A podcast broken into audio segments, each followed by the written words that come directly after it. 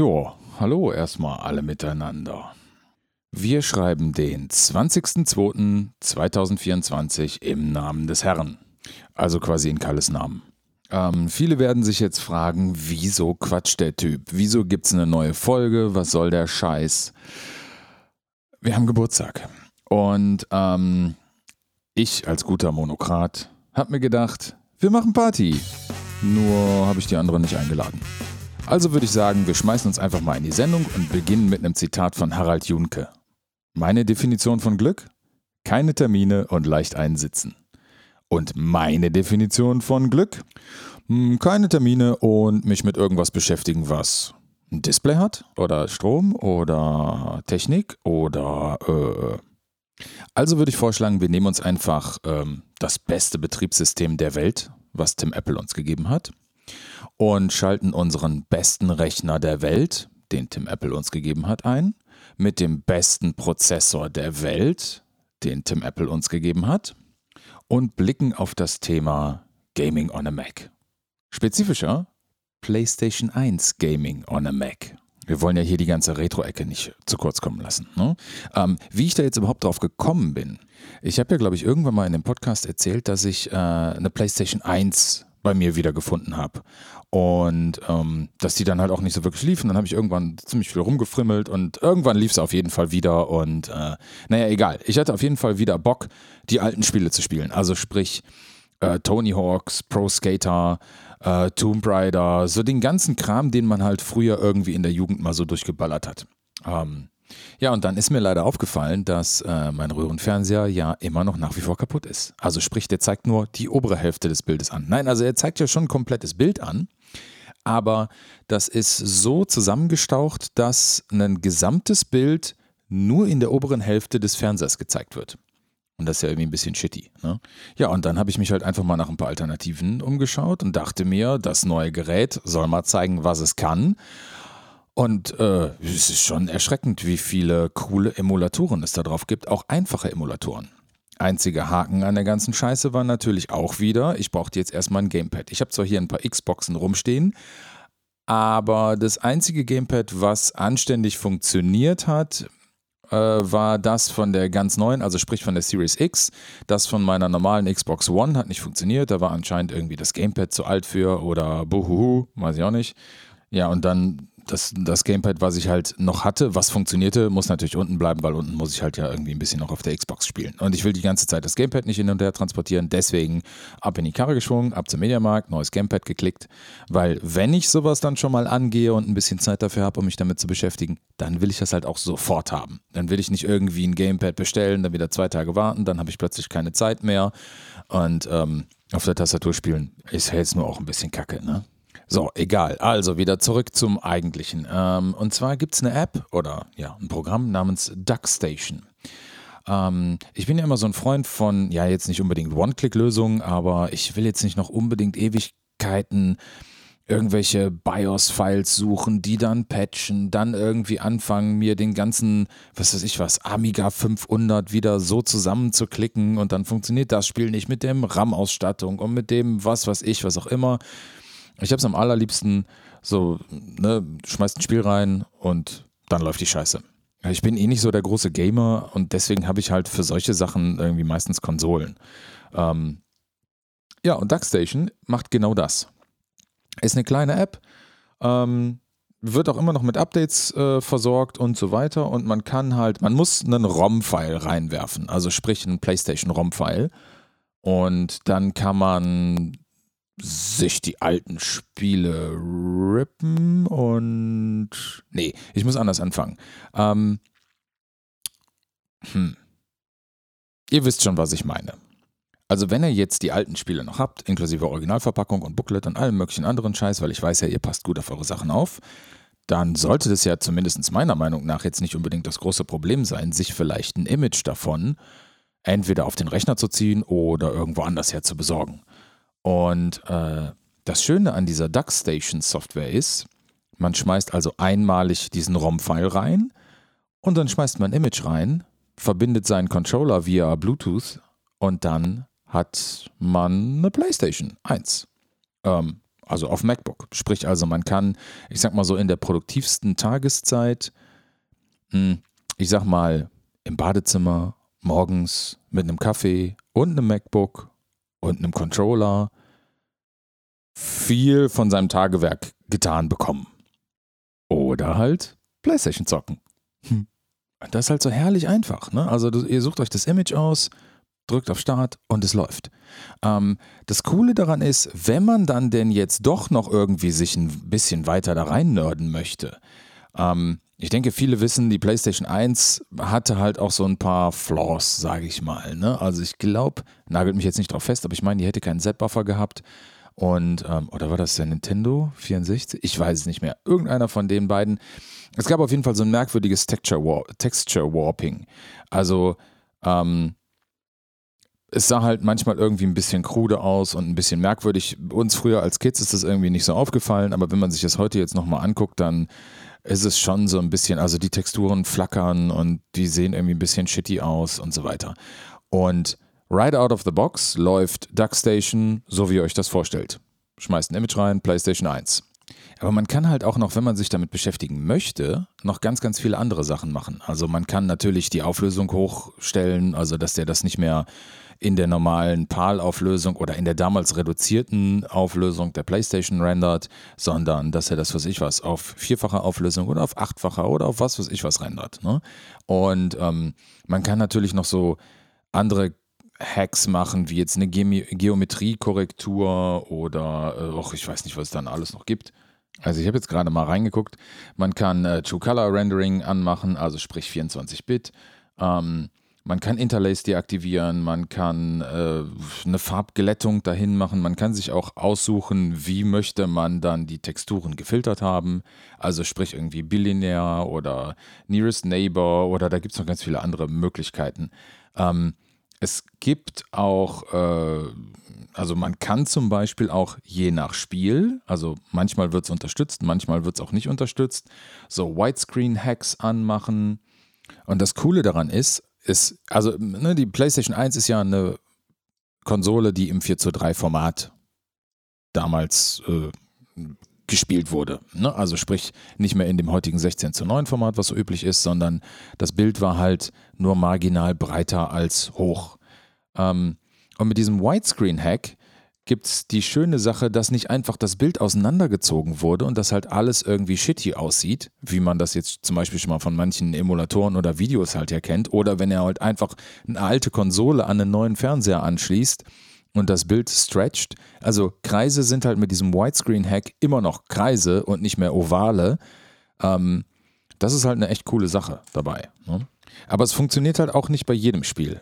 Man kann natürlich auch die Geschwindigkeit der emulierten Konsole wirklich verändern. Also äh, es ist natürlich standardmäßig so eingestellt, dass es äh, der originalen PlayStation 1 nicht nur nahe kommt, sondern dass es quasi die PlayStation 1 ist. Also sprich Ladegeschwindigkeiten und ähm, also was. Aber man kann das natürlich halt auch noch verändern. Nichtsdestotrotz, man muss es alles nicht verändern. Und das ist halt einfach so das Geile an dieser DuckStation Software. Ne? Und der absolut geilste Punkt dabei ist, die, ähm, also man hatte ja früher bei den Spielen nicht unbedingt die Möglichkeit zu speichern. Also frühere Spiele waren halt auch einfach schwieriger, unter anderem der Tatsache geschuldet, dass man immer bestimmte Speicherpunkte erreichen konnte und oder musste und nur an diesen Speicherpunkten konnte man überhaupt abspeichern.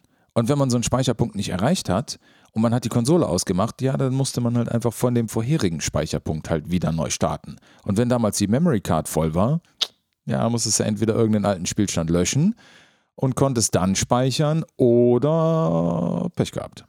Und mit äh, der DuckStation, die merkt sich quasi den letzten Stand des Spiels.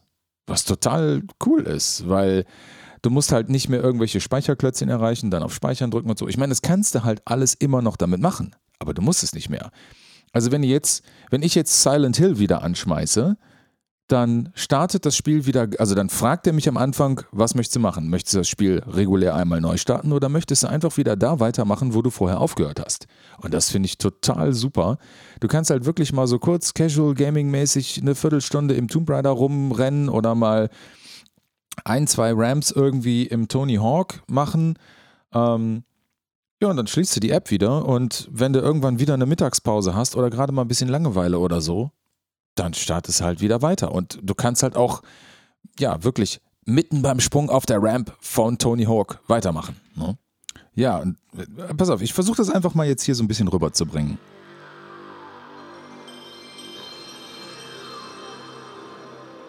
Ich hoffe, man hört das alles. Ich halte nämlich jetzt gerade echt den Laptop ans Mikro.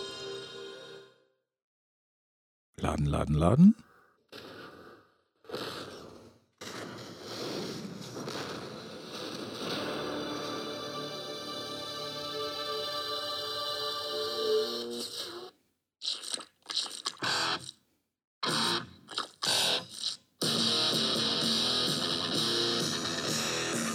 Ja, und zack, Tony Hawk.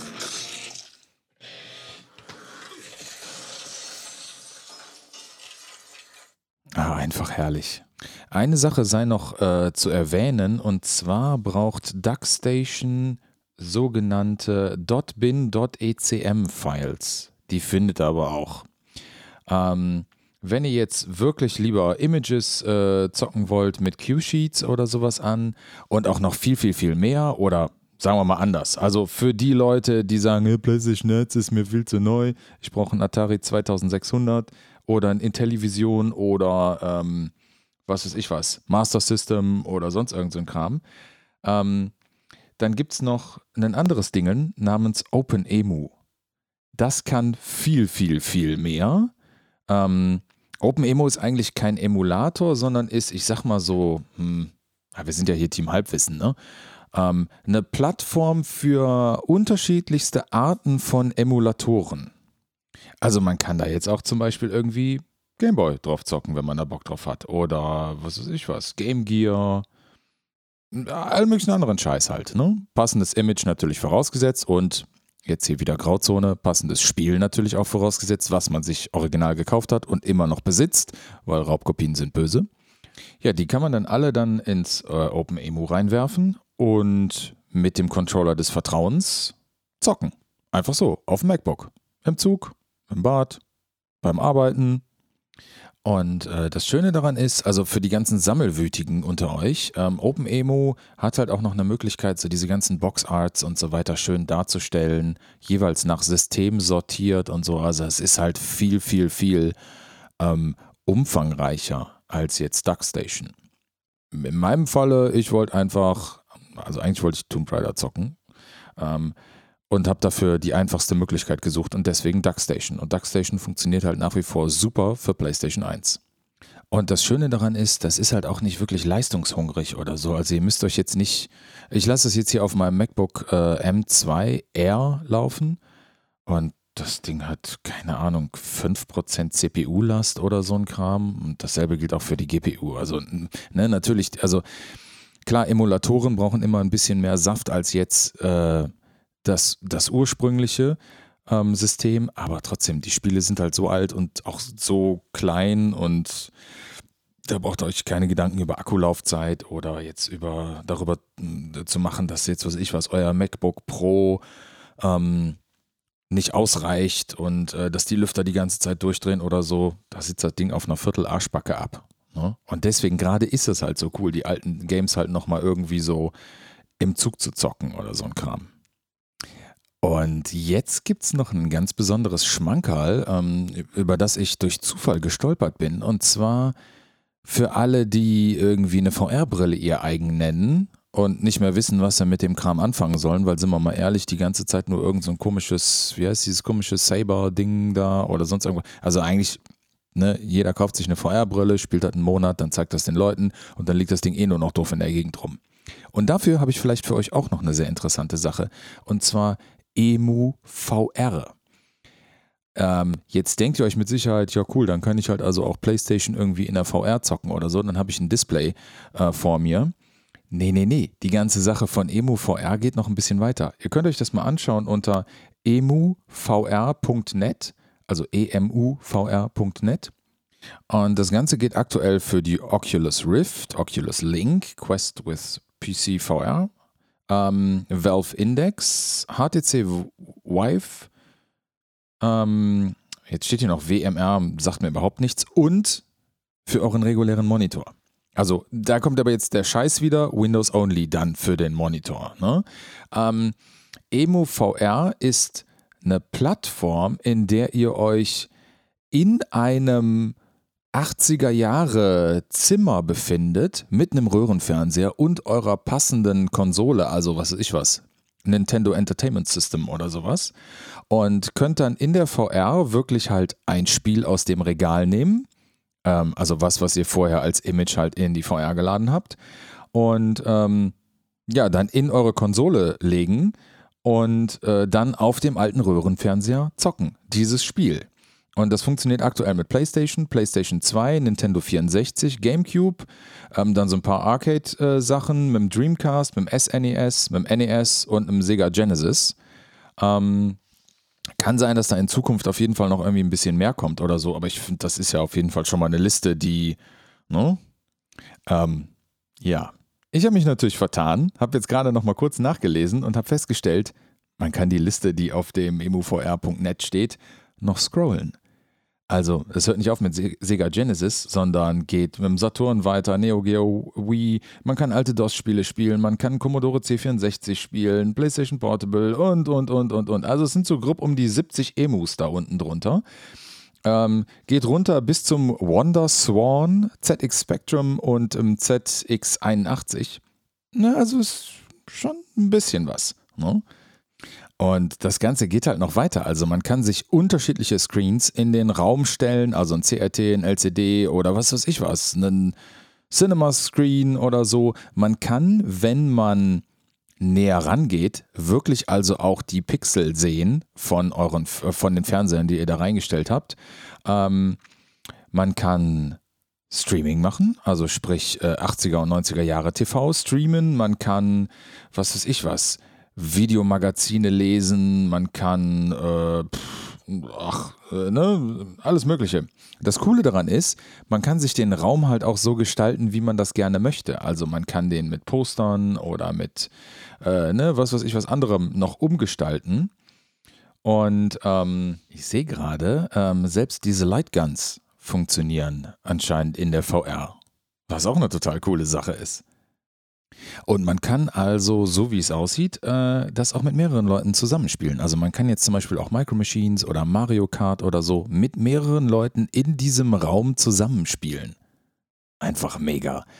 Ich glaube, das wäre wirklich nochmal ein Grund, mir so eine VR-Brille zu holen. Ich glaube, die anderen aus der Sendung würde ich jetzt trotzdem nicht einladen, aber ähm, nice to have die Option. So, da bin ich. Können wir jetzt anfangen? Ah, ähm, ja, wird jetzt auch Zeit zu gehen, ne? Also ich, äh, ich muss weg. Tschüss. Audiodump, der Technik-Podcast mit, von und zu Ben, Ben und dem Ben und Kalle. Naja, und den anderen vielleicht auch noch irgendwo ein bisschen. Verabschiedet sich also jetzt. Ich glaube, wir sind äh, sieben geworden oder fünf geworden oder egal, auf jeden Fall sind wir alt.